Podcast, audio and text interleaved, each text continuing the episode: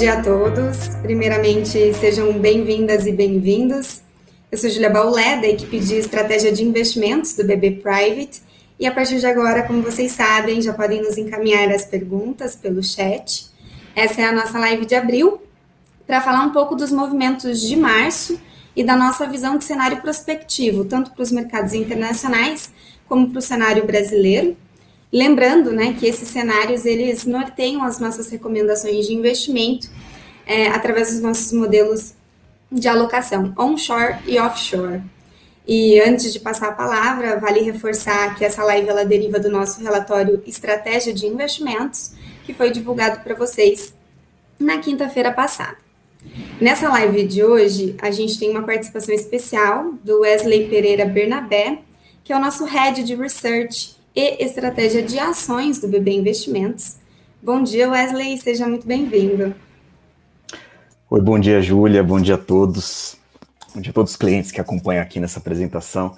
Bom, como a Júlia já, já me apresentou, eu sou um dos responsáveis lá pelo time de, de Research e Estratégia de Ações do BB Investimentos. Esse é um trabalho que a gente conduz também em parceria com, com o BB Private. Então, antes de tudo, é, é um prazer estar aqui para compartilhar um pouco do que a gente tem visto no mercado, implicação no nosso cenário tático de alocação, no, naquilo que o time de estratégia de investimentos vê para os próximos meses.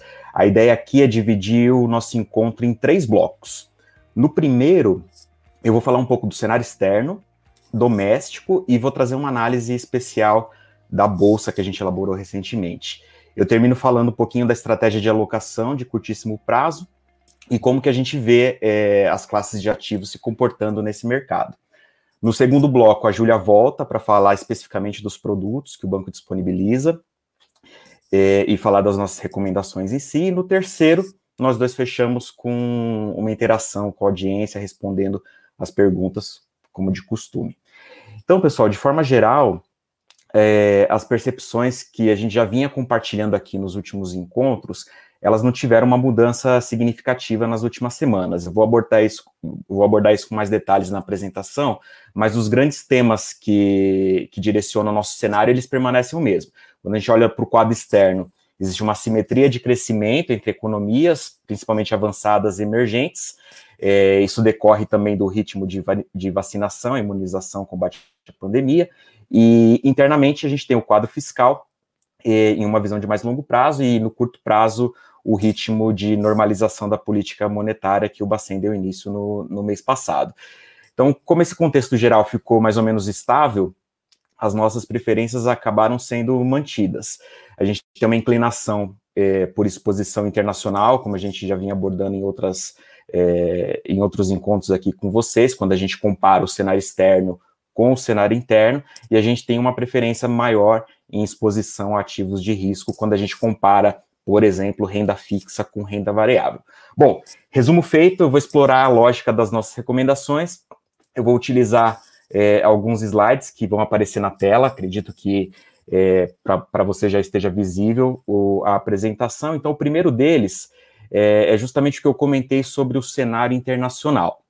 É, existe uma publicação, acho que é, se não é a mais importante, é uma das mais importantes, que acompanha o agregado da, da economia e é feita pelo FMI, é chamada de Perspectivas da Economia Mundial, WEO, que vem da sigla em inglês de World Economic Outlook.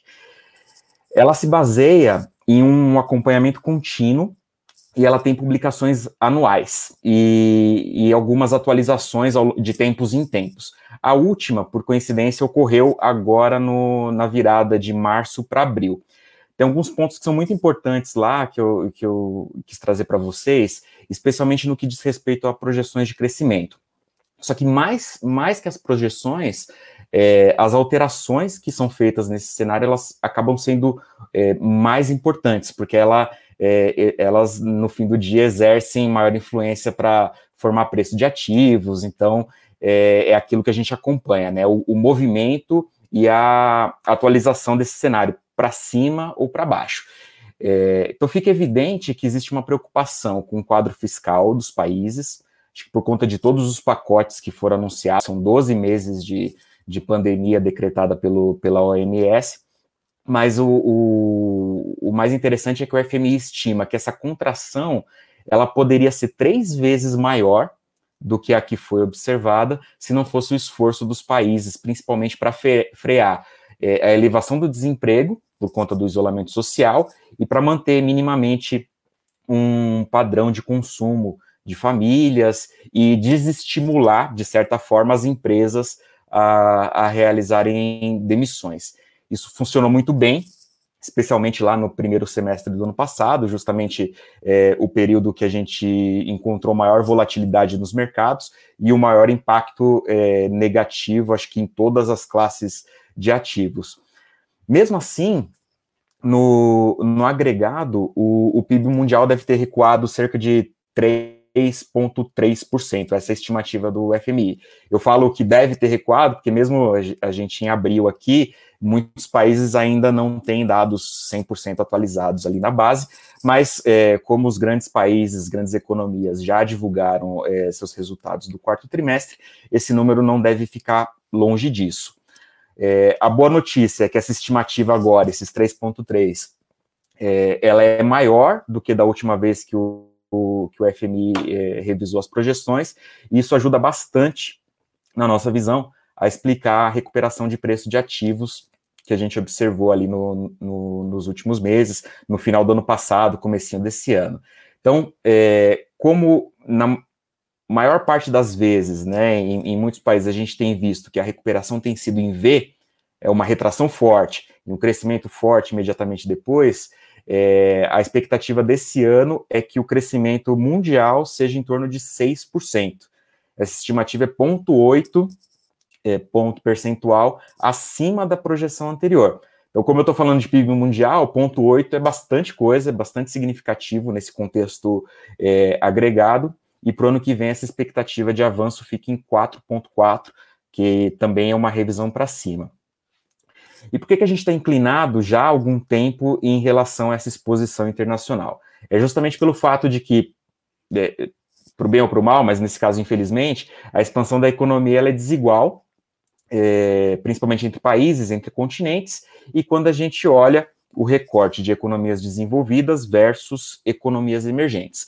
Do lado das economias avançadas, é, Estados Unidos puxam a fila, acho que todo mundo tem tem percebido isso é, acompanhando o, o, noticiário econômico, e logo na sequência o Reino Unido. Do lado dos emergentes é a China, obviamente. A principal justificativa, é, quando a gente apura né, o, o, os motivadores desse cenário, é justamente o ritmo de vacinação, que está muito divergente entre os países. A gente consegue ver isso mais claro numa página, que a gente resgata um, levantamento do, do Financial Times. Esse gráfico a gente trouxe no, no mês passado, tem uma dispersão do lado direito ali que ela ilustra bem essa situação. Estados Unidos e Reino Unido liderando o ritmo de imunização da população. Claro que é, vocês podem notar que existem outros países em estágio até mais avançado, mas de, é, de impacto menor, é, menor influência sobre o PIB global. É, mas isso não tira, não tira o mérito dos dois países, tanto em função da relevância deles para a formação do PIB global, quanto é, pelo tamanho da população. Então, na mesma comparação, a gente consegue ver que os emergentes vão ficando para trás, e isso daí, infelizmente, inclui o Brasil.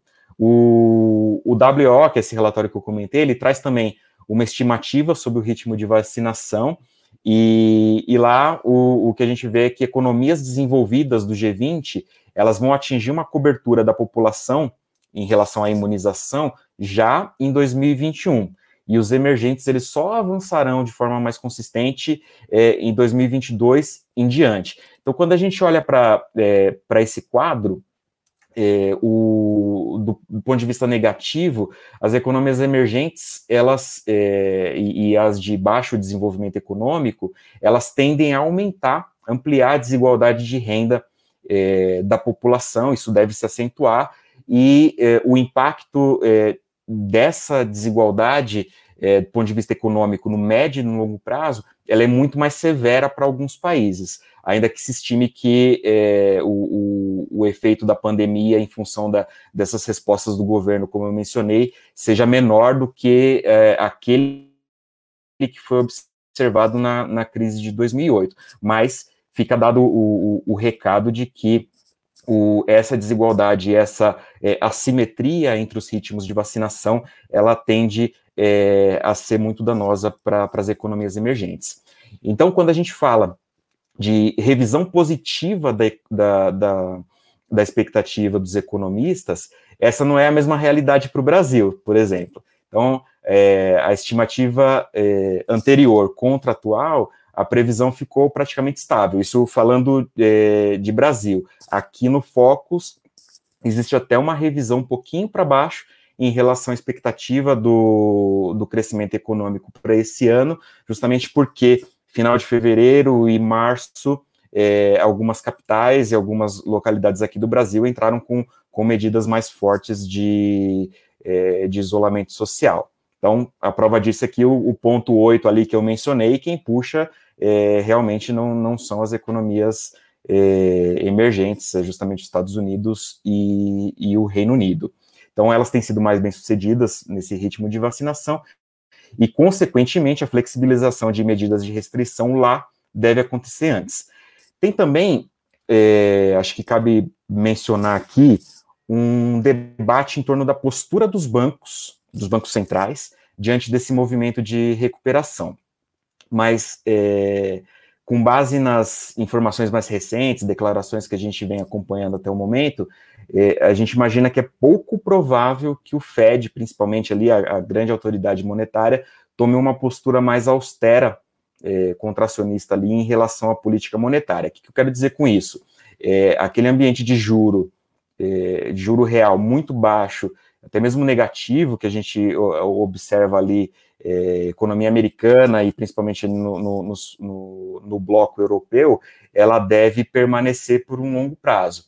Então, é, esse ambiente como um todo, ele acaba sendo, é, de certa forma, consistente com a nossa visão de privilegiar o, o, a alocação internacional e, e ele é um, um, um, movimento também de, de fortalecimento do dólar, né, o, nesse contexto de Estados Unidos mais forte do que o resto do mundo, o dólar tende é, a se fortalecer e ou a não enfraquecer, né? Depende do, do, do ponto de vista, é, quando a gente faz um recorte de curto ou médio prazo.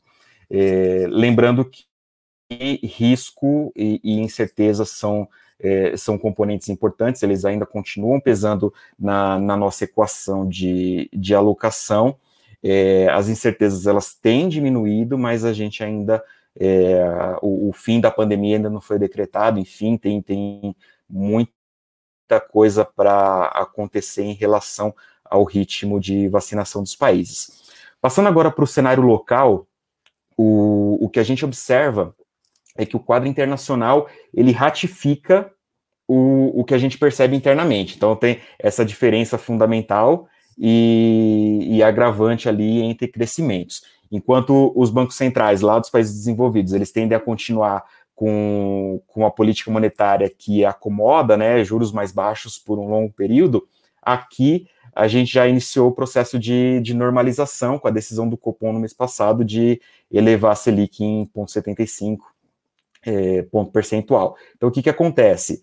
É, aqui, é, muitos dos nossos investidores já começam a questionar se é hora de migrar ou não a, a alocação para instrumentos pós-fixados é, e se a gente deve ver isso mais para frente ou não.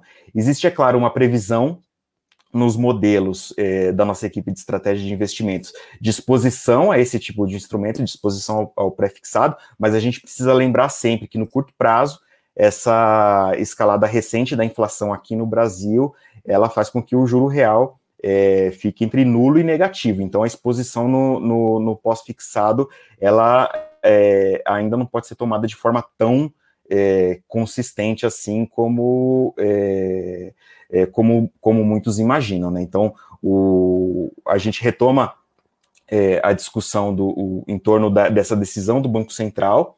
É, é, importante porque isso baliza muito movimento é, em torno da expectativa, tanto de inflação quanto de é, aumento de juros, mas o, o fato é que, se a gente olha para o começo do ano, o consenso era de que esse ciclo de normalização ele começaria a partir do final do primeiro semestre ou comecinho do segundo. Então, como o cenário de inflação ele ficou é, mais evidente agora no, nos últimos meses, principalmente finalzinho de fevereiro e começo de março, a gente já observou é, alteração nessas expectativas.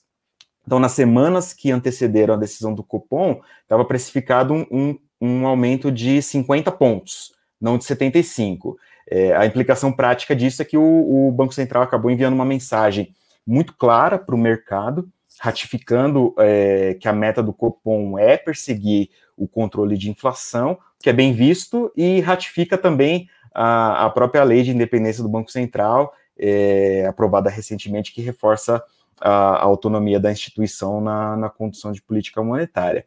É, a outra implicação, aqui com, uma, com alguma divergência ainda, é, é que operar um ritmo mais forte do que esperado para a elevação dos juros, é, lembrando que, que é, houve essa sinalização similar na próxima reunião, significa dizer que é, talvez haja uma menor magnitude no final do, do ciclo de, de normalização, em busca do, de uma taxa de equilíbrio, é, dado que a expectativa é, é frear a inflação de forma mais contundente. A gente já observa que o mercado é, assimilou bem essa mensagem do, do Bacen, é, e um do, dos grandes exemplos aí também foi a, a própria é, mudança é, de posição da nossa curva de juros. A gente consegue ver isso no, no gráfico da página é, seguinte, é, que o, o, houve primeiro uma normalização da curva, né? Se a gente comparar é, o, o, recorte de mais longo prazo, ali a faixa cinza pontilhada, e depois que houve essa, é, é, essa normalização, houve um movimento paralelo ali de, é, de elevação, isso penaliza bastante o, os investimentos é, em renda fixa pré-fixada, é, mas a, a gente ainda imagina que deve existir um, um prêmio ali, principalmente nos vértices mais curtos e nos vértices mais longos da, da curva de juros. A gente aborda isso um pouquinho na hora do, do cenário ali tático de alocação, a gente consegue ver isso bem mais claro na nossa posição tática. Bom, é, seguindo o, a apresentação, o, o, próximo slide ele só é, deixa um pouquinho mais claro aí como, como que é essa relação entre é, a bolsa aqui no Brasil e o, o dólar, né, a, expectativa de, de, dólar mais fortalecido. A, a, nossa bolsa ela tem ficado num, num, é, em um nível ali, é, numa range entre 110, 120 mil pontos, ela está ensaiando uma melhora agora, e é exatamente sobre isso que eu quero é, finalizar aqui a, a, a, minha contribuição, tenho mais é, quatro páginas para falar, especialmente sobre uma análise é, e um recorte que a gente fez recentemente, que é a Bolsa Brasileira na visão do, do investidor estrangeiro. Então, é, aqui nessa página, do lado esquerdo, a nossa, é importante lembrar que a nossa avaliação padrão ela sempre deriva de uma análise que a gente chama de bottom-up, que é a análise de baixo para cima, ou seja, é, o alvo do Ibovespa, que no nosso caso aqui é 130 mil pontos, ele decorre do preço-alvo dos nossos analistas para cada ação que compõe o, o Ibovespa, dentro do, do nosso universo de, é, de cobertura. Então, a gente considera o peso relativo, a gente chega assim a uma pontuação agregada. Então, aqui é, existe aquela pergunta se, se está caro ou se está barato o, o Ibovespa nessa, é, nessa métrica, né? E a gente consegue responder um pouco isso com um gráfico que está do lado direito. É, o gráfico direito ele mede o, a relação de preço-lucro das empresas é, que compõem o Ibovespa é, comparativamente a um histórico de, de longo prazo. Então, considerando que no patamar atual o, o mercado acabou normalizando a visão de múltiplos em relação à bolsa, é, e, e, esse patamar acaba sendo exatamente o, o, o, que a gente estabeleceu há um ano, é bem razoável esperar que a, as próximas revisões é, da pontuação alvo do Ibovespa elas sejam para cima. Isso daí é consistente também com, com a nossa visão de, é, de tomada maior de risco quando a gente compara renda fixa com, com renda variável, é, mas com bastante cautela. E aí eu vou comentar um pouquinho sobre essa cautela, porque o, o, o gatilho para revisão desse alvo é basicamente o, a, a, revisão de estimativas de lucros que os analistas é, fazem ao longo da, das temporadas de resultado. É, não é só nas temporadas de resultado que a gente revisa é, o, os lucros, a gente pode fazer uma revisão eventual de acordo com, com algum fato relevante, algum evento é, importante político, econômico que faz as empresas moverem em bloco, mas basicamente o, o, os analistas acabam revisando as estimativas de lucro assim que as empresas divulgam o, o resultado da, das empresas. Então, como faz bastante tempo que a gente está rodando nessa faixa, é, isso indica que o, o gatilho para revisão de lucro ele não está tão fácil assim de ser observado. Então, ao mesmo tempo que a gente vê que é bem razoável esperar um, um, um movimento para cima, esse movimento ele só vem se a gente tiver uma visão mais clara é, de que há espaço para fazer essa revisão para cima. É, e esse cenário ele também é acompanhado um pouco é, pelo investidor estrangeiro, né? Então a gente vai ver a partir do, da próxima página é, como que o investidor estrangeiro ele observa o Brasil. Então, o fluxo é muito importante também para definir patamares de, de precificação. Então, o, o, as revisões para cima uh, ou para baixo, elas causam é, atração ou fuga desse capital, mas é, é, importante sempre lembrar que o investidor estrangeiro ele olha muito o Brasil, é, não é, o, o, índice Bovespa, é, principalmente aquele investidor é, estrangeiro que não é dedicado, né? Fundos passivos que acompanham algum índice geralmente acompanham o, o MSCI, então, que é, que é o principal índice que, que mede o desempenho dos ativos no Brasil, e ele está é, bastante defasado é, em relação àquilo que, é, que a gente observa quando a gente compara o Brasil com outras economias emergentes. Então, o, o gráfico do lado esquerdo ali, só para a gente exemplificar, é um gráfico em base 100. É, o, o, Brasil é a, a faixa amarela, né, a linha amarela.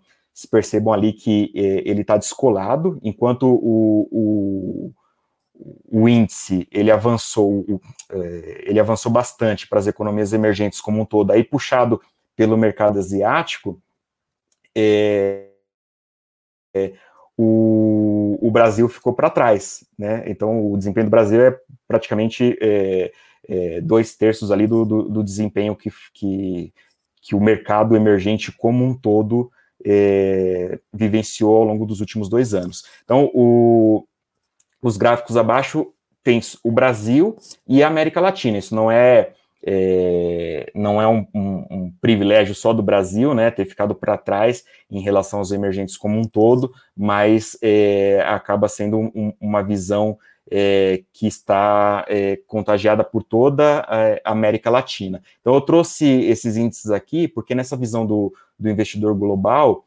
é, muitos investidores acabam não priorizando a, a alocação em ativos aqui do Brasil. Então, esse deslocamento, é, a, além do fato do mercado asiático ter, ter mostrado mais força, mostra que a participação do Brasil no, na composição dos índices globais ela é mais baixa.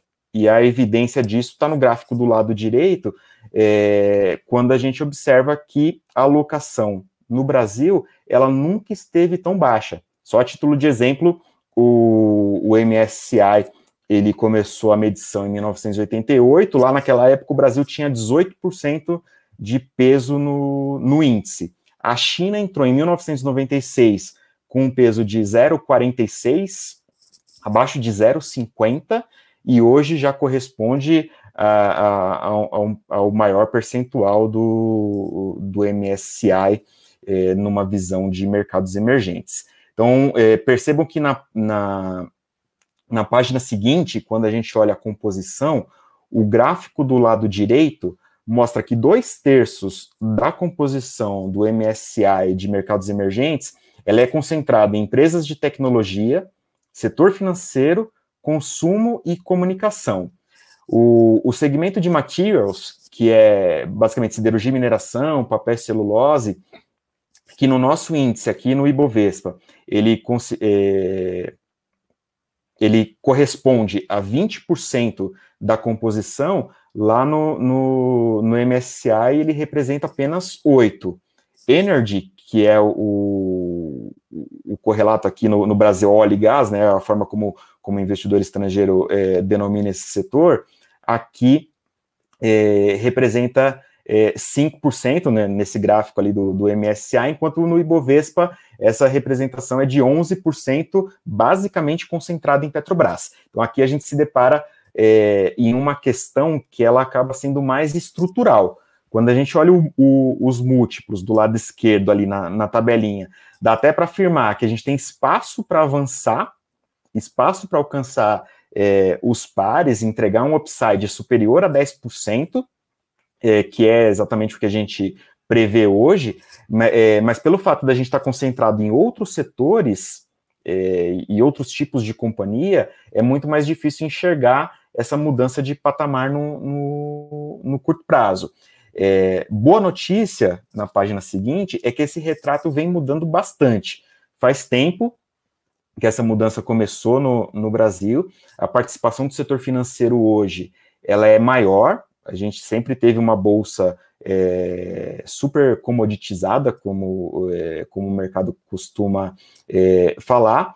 É, essa participação das companhias de commodities ela diminuiu, o setor financeiro tomou a frente, mas ela continua sendo individualmente é, muito significativa. Vale, Petro, enfim, o, o, a gente sabe que o, o, peso dessas empresas na composição do, da bolsa ela é, é, ela é muito grande. Então, a, quando a gente compara Brasil versus é, emerging markets, né, ou, ou mercados desenvolvidos, é, a gente vê que o segmento de tecnologia não tem participação aqui no Brasil. Se o investidor estrangeiro ele quiser buscar alguma exposição é, de fronteira, que é a exposição hoje que ele busca é, lá na Ásia e, e, nos Estados Unidos, por exemplo, essa é, essa exposição de fronteira focada em transformação digital, ele vai encontrar em alguma medida somente no setor financeiro e de consumo, né? Um pouquinho defasado, né? Mas é, é, companhias muito mais adiantadas do que outros setores nessa é, nessa corrida por é, inovação tecnológica e captura de, de público é, em relação a, a esforço de incremento de, de tecnologia e esforço da transformação digital.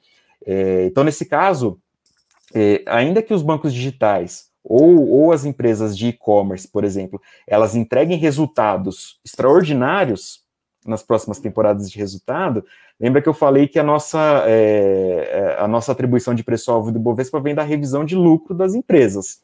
Mas como essas empresas têm um preço muito baixo, é, o, o, nosso analista pode revisar bastante o, esse preço para cima, que ainda assim o, o impacto no, no, na pontuação alvo do Ibovespa é marginal. Então, cabe aqui é, uma ressalva de que é muito importante acompanhar as indicações é, individuais de empresas, porque a gente tenta sempre é, é, capturar nessas indicações, a gente chama esse processo de stock picking, né? É, não não um, um, processo de seleção de setores, né? A gente sempre tenta capturar algum potencial ou de empresas descontadas, ou de empresas que podem é, é, entregar um, um, um potencial elevado, uma relação interessante de, de risco-retorno, né? É, mas lembrando ainda que esse esforço para a revisão dessas empresas de tecnologia ele deveria ser enorme para a gente mover Ibovespa. É, o contraponto. É, contraponto é o fato de que é, globalmente a gente está com um ambiente de commodities que é favorável para emergentes, é, é, então isso impacta positivamente aquelas empresas é, que tem característica de exportação, impacta positivamente o fortalecimento do dólar naquelas empresas é, também que, que tem uma boa exposição de, de receitas em dólar, e principalmente aquelas que têm exposição de receita em dólar e custos em reais. Né? Então, no, no mais e menos ali, a gente consegue ainda ver algum espaço de revisão para cima do, do indicador do Ibovespa. Né? De todo modo, a temporada de resultados do primeiro TRI, ela começa agora em abril, deve começar no final da semana que vem, com, com algumas empresas, mais forte ali na primeira quinzena de maio. É, adianto que é, é, é, pouco provável, dentro do, do que a gente enxerga hoje, de que as revisões sejam feitas para baixo, até mesmo porque é, a gente teve um impacto bem forte já é, de medidas de distanciamento social, a gente incorporou é, taxas de desconto maior no, no, nos nossos valuations, é, e caso as empresas entreguem pontualmente é, alguma é, surpresa positiva de, de lucros, a gente poderia ver essa, esse cenário mudar um pouco e mudar de forma mais favorável ali para a alocação é, no Ibovespa. Então aqui é, eu, eu, termino essa análise do, do Ibovespa e a gente vai para o cenário de alocação. Como é que é, a estratégia conversa com, com todo esse contexto que eu passei é, aqui nesses últimos minutos. Então, lembrando que o time de estratégia de, de investimentos ali, que a, a Janaína Klichowski lidera, né, ela tem é, apresentado outras, é, em outras reuniões aqui esse cenário para vocês, é, a gente faz um, um, uma estratégia que é focada no longo prazo, né, então existe um, uma alocação, é, um, pesos para cada classe de ativo, é, e uma meta de perseguir essa alocação num horizonte de longo prazo. É, essa revisão ela acontece geralmente uma vez, uma vez por ano e, e, e, tem, e tem esse recorte ali de vários anos. Só que ao longo do, do período, é, a gente faz é, mudanças táticas nessa estratégia de, de, de alocação de ativos. E aí a, a mudança tática ela não quer dizer é, sair de uma exposição, ela quer dizer que temporariamente é admitido dentro do modelo de, de alocação de ativos uma exposição maior em determinada classe de ativo e é, é por vezes uma exposição menor em, outra, em, em, outra, em outras classes de ativos. Então, é, eu comentei que a nossa posição ali é, de a, a, nossa visão em relação à renda fixa é, pré-fixada, é, olhando para a curva de juros, a gente ainda enxerga algum tipo de prêmio. Então, observando esse gráfico aqui, uma exposição over, né, uma sobreexposição na ponta curta e uma e, e, under, né, uma, uma uh, subexposição na, na ponta longa, ela traz uma exposição é, no fim do dia neutra em, em, renda fixa. Renda fixa inflação no curto prazo, é, a gente se beneficia, né, a, numa visão de alocação, desse movimento de alta da inflação que a gente tem observado e que é o principal gatilho de, é, em relação à política monetária aqui no Brasil.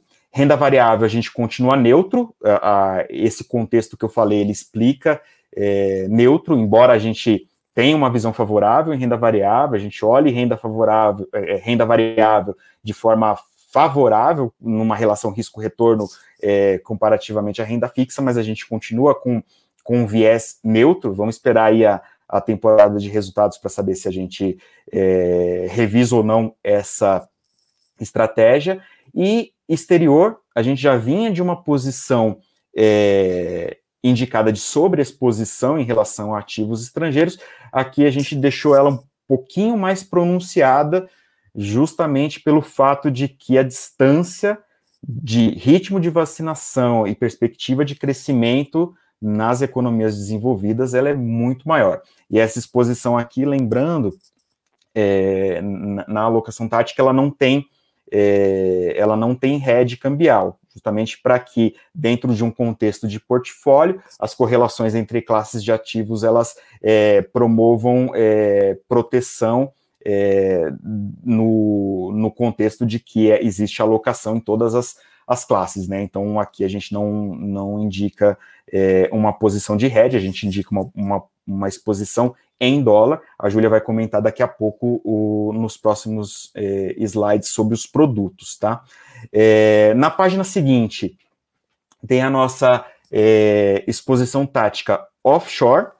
É, a gente fica under em Estados Unidos, é, porque a economia lá já andou bastante, né? Então é, é, não significa que a gente não continue com uma, com uma visão positiva. A página anterior ela ratifica isso que eu acabei de falar, mas acaba que quem pode entregar a maior upside hoje é, é a renda variável na Europa, então a gente indica uma exposição é, over na Europa. E o, o, lá em renda fixa, a, a inclinação para o high yield ela vem justamente do, porque o, o investment grade ou é, os títulos soberanos é, de mercados desenvolvidos, eles vão entregar, estão entregando ainda, né, é, juro real negativo, então busca por yield, é, a gente recorre à renda fixa de high yield. É, bom, eu nas, próximo, nas próximas páginas aqui vou passar a palavra para a Júlia, minha contribuição é, em relação a, ao contexto, estratégia, ela termina aqui, mas depois lembra que no terceiro bloco eu volto com a Júlia para falar um pouquinho é, e interagir com vocês na sessão de perguntas e respostas. É, agradeço de novo, é, um prazer aqui falar com vocês. É a primeira vez que eu falo para essa audiência, espero poder falar mais. Muito obrigado a todos. E, Júlia, passo a palavra para você. Obrigada, Wesley. Eu acho que a gente já pode voltar para a apresentação, em que eu trago para vocês as nossas alternativas de investimento nessas classes de ativo que o Wesley comentou nos slides anteriores, né? Então, por exemplo, para renda fixa, a gente divide as nossas recomendações de inflação entre inflação curta e inflação longa. A ideia é que a gente traz alguns fundos que se encaixam em cada um desses perfis de prazo. Assim como nessa próxima lâmina, a gente traz a mesma lógica para prefixados, lembrando desse cenário desafiador que o Wesley mesmo comentou ao longo da apresentação. Eu peço desculpas, pessoal, porque começou uma obra aqui, espero que não é, prejudique a, o entendimento da minha, da minha fala. E na parte de investimentos no exterior, a gente é, conversou muito com vocês sobre isso no, no call das, do mês passado. A Janaína trouxe um detalhe sobre cada um desses fundos, mas eu tive algumas perguntas aqui, eu vou aproveitar na minha fala e já vou respondendo. Uh, me perguntaram sobre essa classe de investimento no exterior, se seriam fundos multimercados globais ou se são fundos multimercados. É, bom, Aqui, pessoal, a gente trabalha dentro da classe investimentos no exterior, qualquer fundo, multimercado, multimercado de investimento no exterior ou fundos de ações que tenham essa característica de alocação no exterior, tá? Fundos que levam o nome investimento no exterior, o IE, eles já são automaticamente alocados aqui. Mas, por exemplo, nós temos os fundos BB Ações, uh, ESG Globais BDR Nível 1, que é o último fundo da lista, uh, que é um fundo de ações uh, no Brasil, mas ele aloca em BDRs, que são é, papéis negociados no Brasil, mas referentes ao mercado internacional, então se encontram dessa, dentro dessa classificação quando a gente cria um modelo para vocês, tá? E aqui, é, só comentando uma novidade em relação ao mês passado, a gente passa a trazer o BB Ações BRL Universal Brands. Ele é um fundo IE de investimento no exterior. De fato, ele aloca parte relevante do patrimônio no fundo da Morgan Stanley Internacional, que é o Morgan Stanley é, Universal Brands. Ele vai alocar aí nos principais empresas globais é, de diversos setores, é um, é um fundo agnóstico em setor e que são empresas aí selecionadas pela casa como boas pagadoras de dividendos, tá?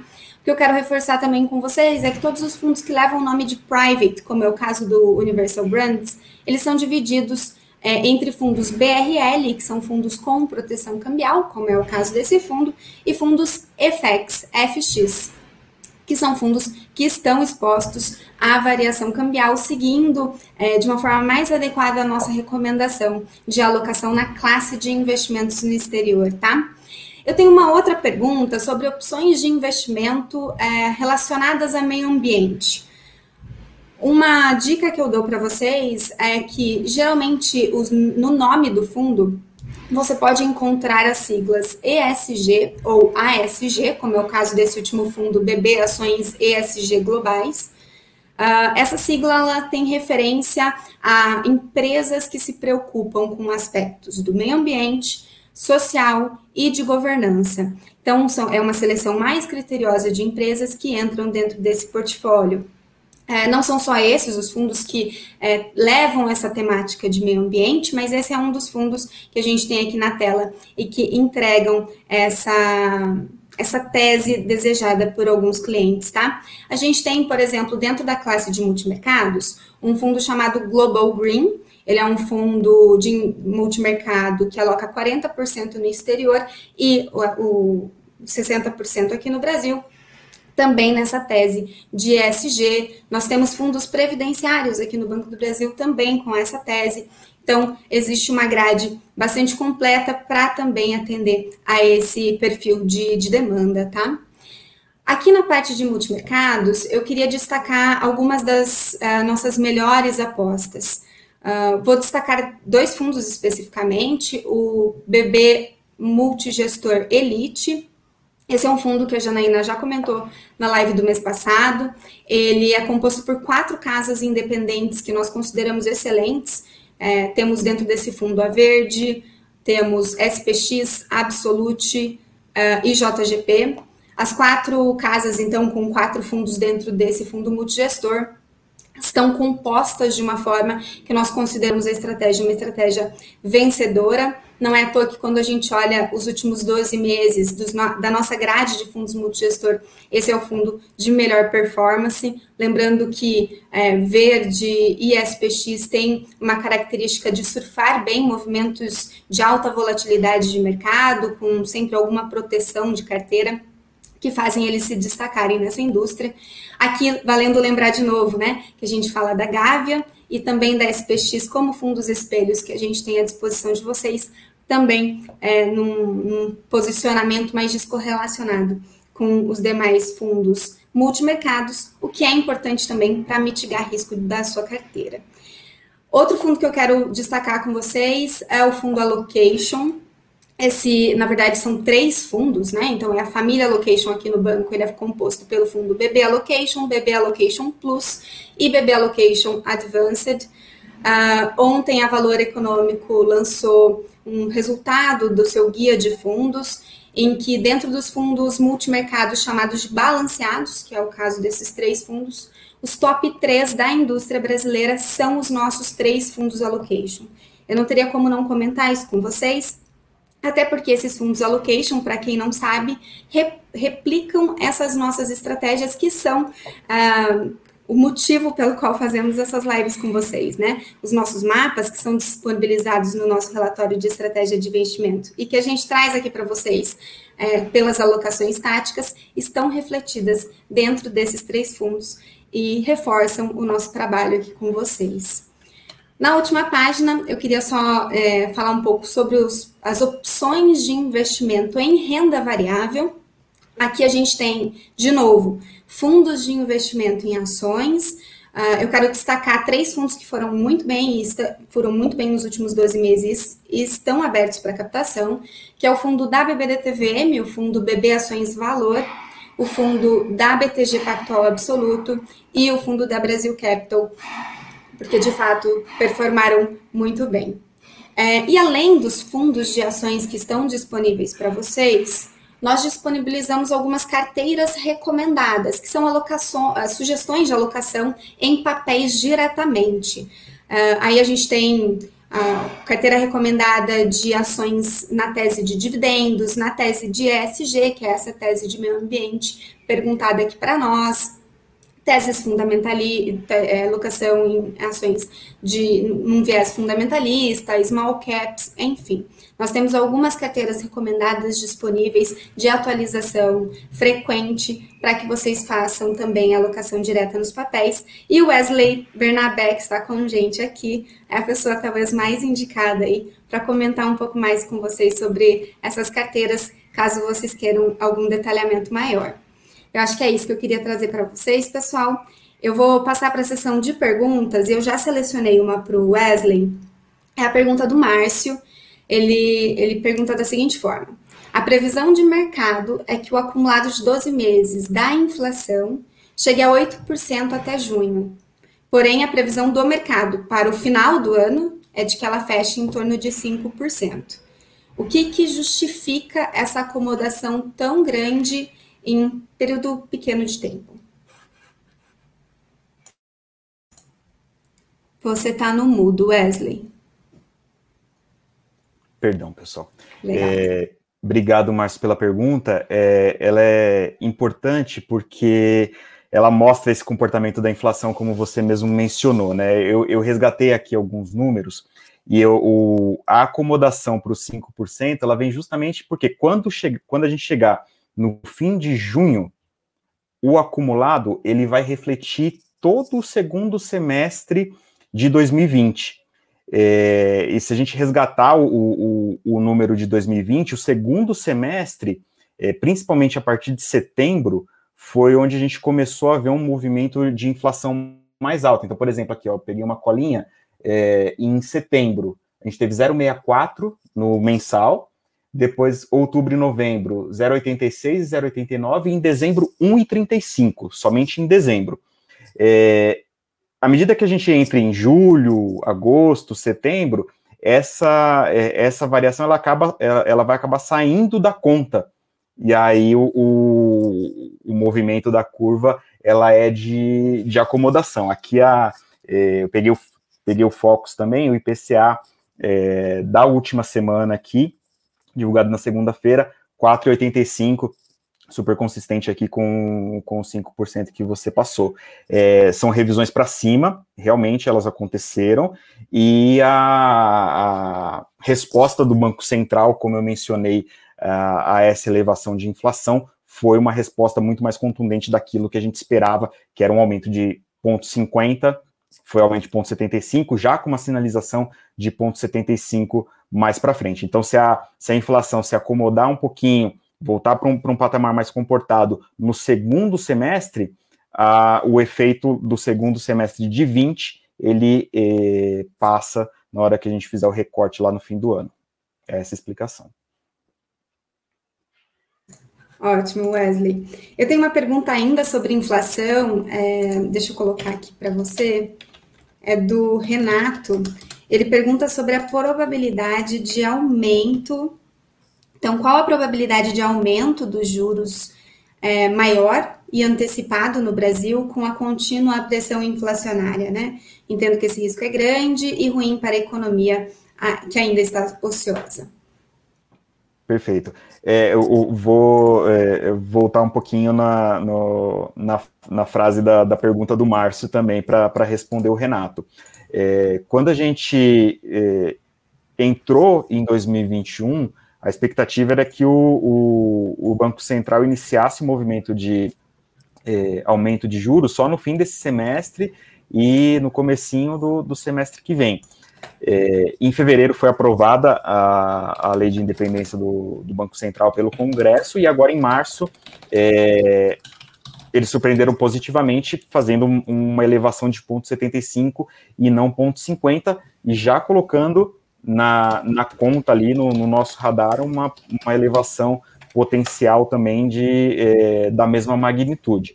Então, a, a, a, nossa visão ali, que a gente compartilha também um pouco do, do que o, o, temos visto no consenso de mercado, é que com esses movimentos mais contundentes, é, a gente é, precisa de menos, menos reuniões para chegar num, num, num, patamar que é, potencialmente é menor do que aquele que seria alcançado se o, as elevações elas fossem graduais, ou seja, lá na, na frente a gente chegaria num, num, num juro de, de, equilíbrio mais baixo, ou seja, a, a inflação ela é controlada mais cedo.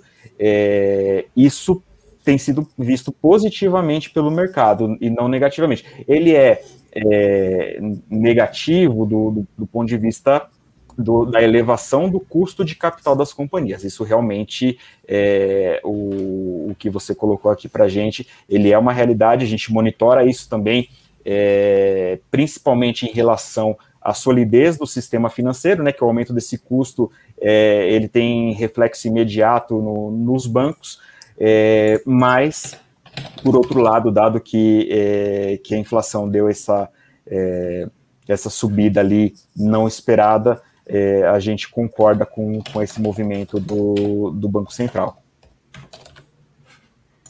Ótimo.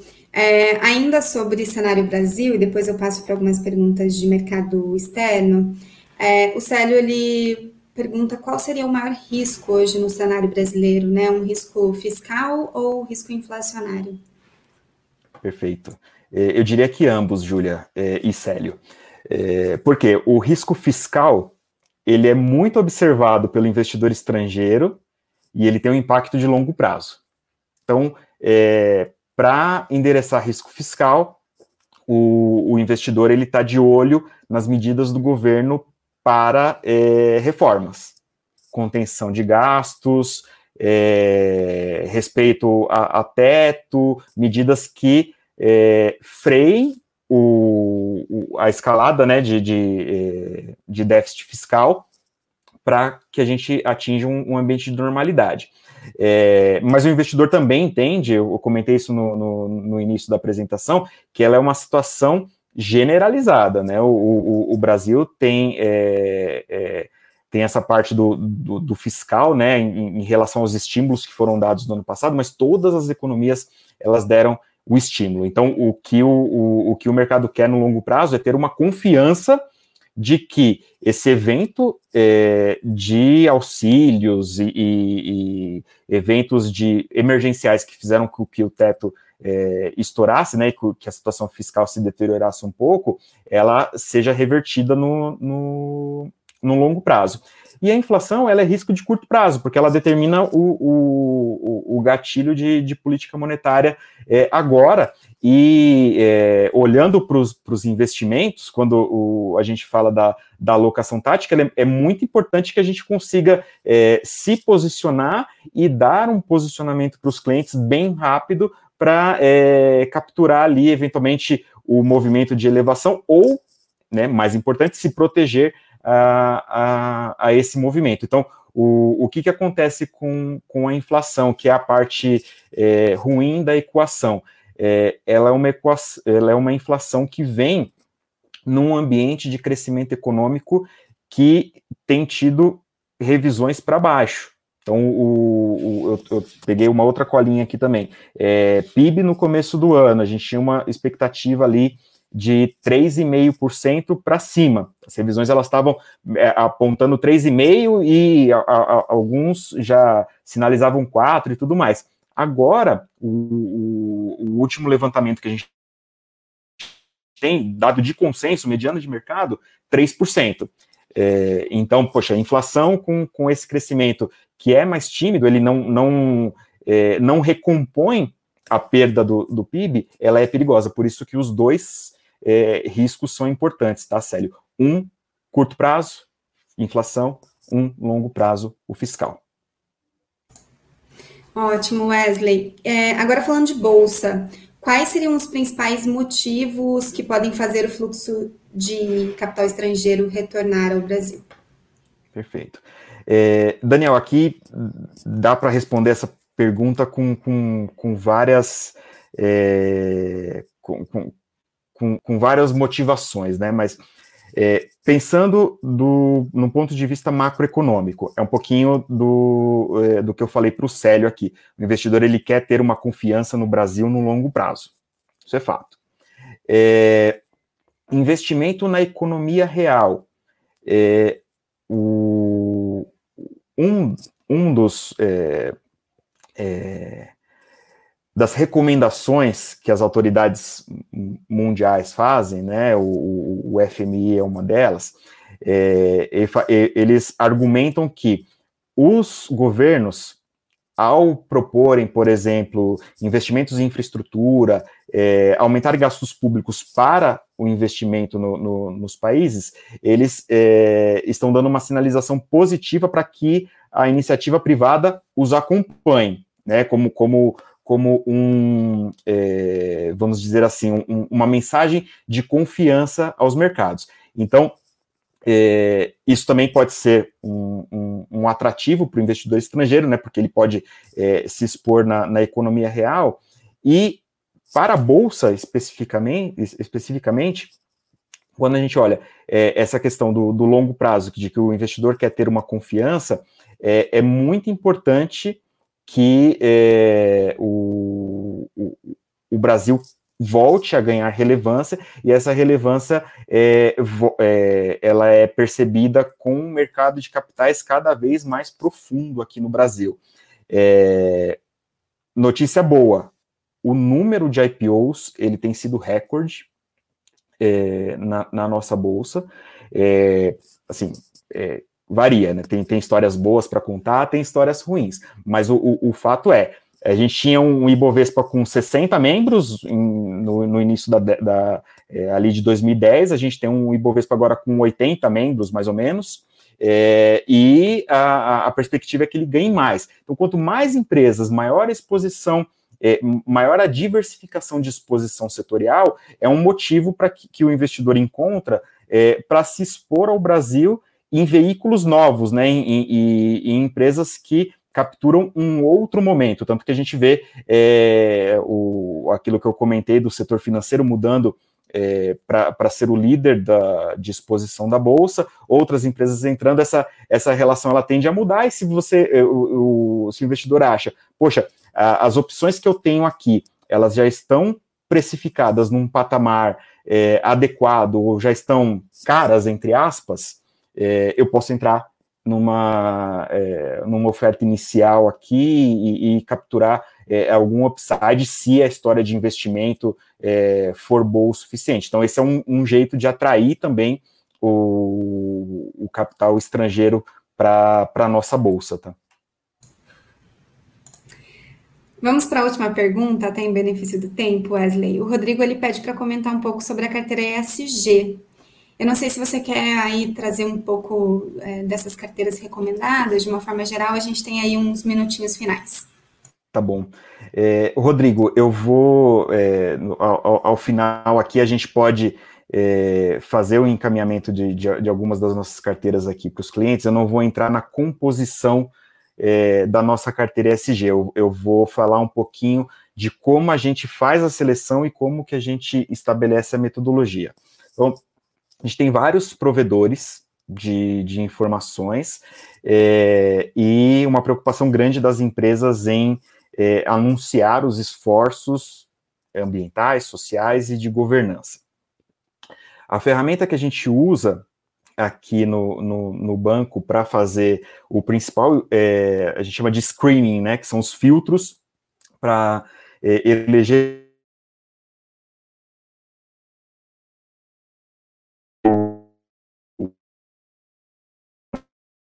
da, da Refinitiv, que faz um é, um, é um, é um, provedor, antigamente era a Thomson Reuters, né, ela virou Refinitiv, e tem um, um quadro ali que a gente usa bastante para é, chegar, fazer pontuação de empresas, é, elaborar rankings, então a gente usa isso como parte da metodologia e o contato contínuo com as empresas. Então a gente tem um, um, um analista que está dedicado ao tema ESG no time.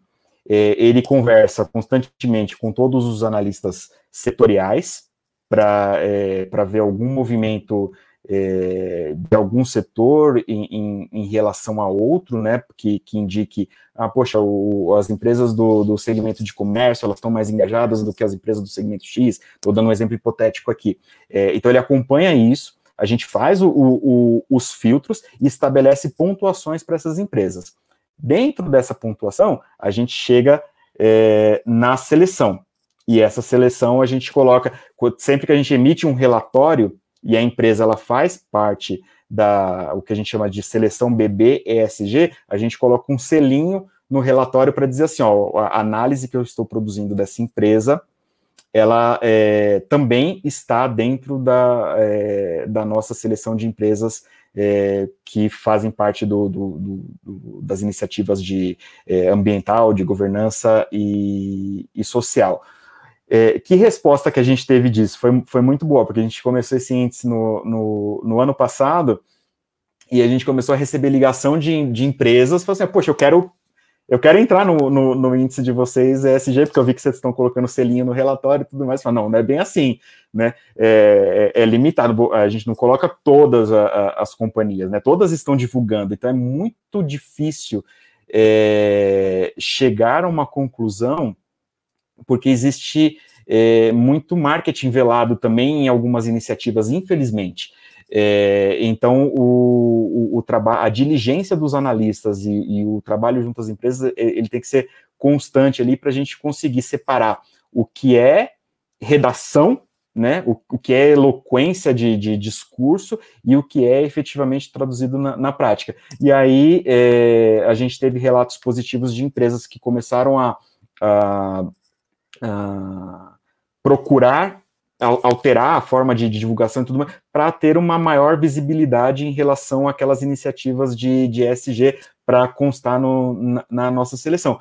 É, é uma mensagem positiva para a gente, que mostra que o, o, o, o mercado tem encarado bem a sério aquelas empresas que a gente coloca na, na nossa seleção de ESG. É, eu não vou falar dos nomes aqui, Rodrigo, desculpe, mas aí depois a gente pode, é, ou, ou, via o seu, o, o, seu consultor aqui no, no, Banco do Brasil, a gente pode fazer um, um, uma, uma abordagem especial e mandar esses relatórios para vocês e para todos os outros é, da audiência aqui que queiram também.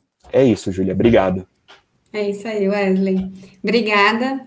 É, pessoal, lembrando, o material que a gente utilizou nessa live, é, a gente encaminha para os bankers, então o gerente de vocês pode encaminhar para vocês também. E o nosso vídeo vai ficar disponibilizado no nosso canal do YouTube, na plataforma do Banco do Brasil, numa playlist chamada Private Talks. E publicaremos provavelmente amanhã na nossa página também no LinkedIn. Agradeço novamente a presença de todos os nossos clientes e a participação ativa. É, no mais, um bom dia, um bom final de semana a todos.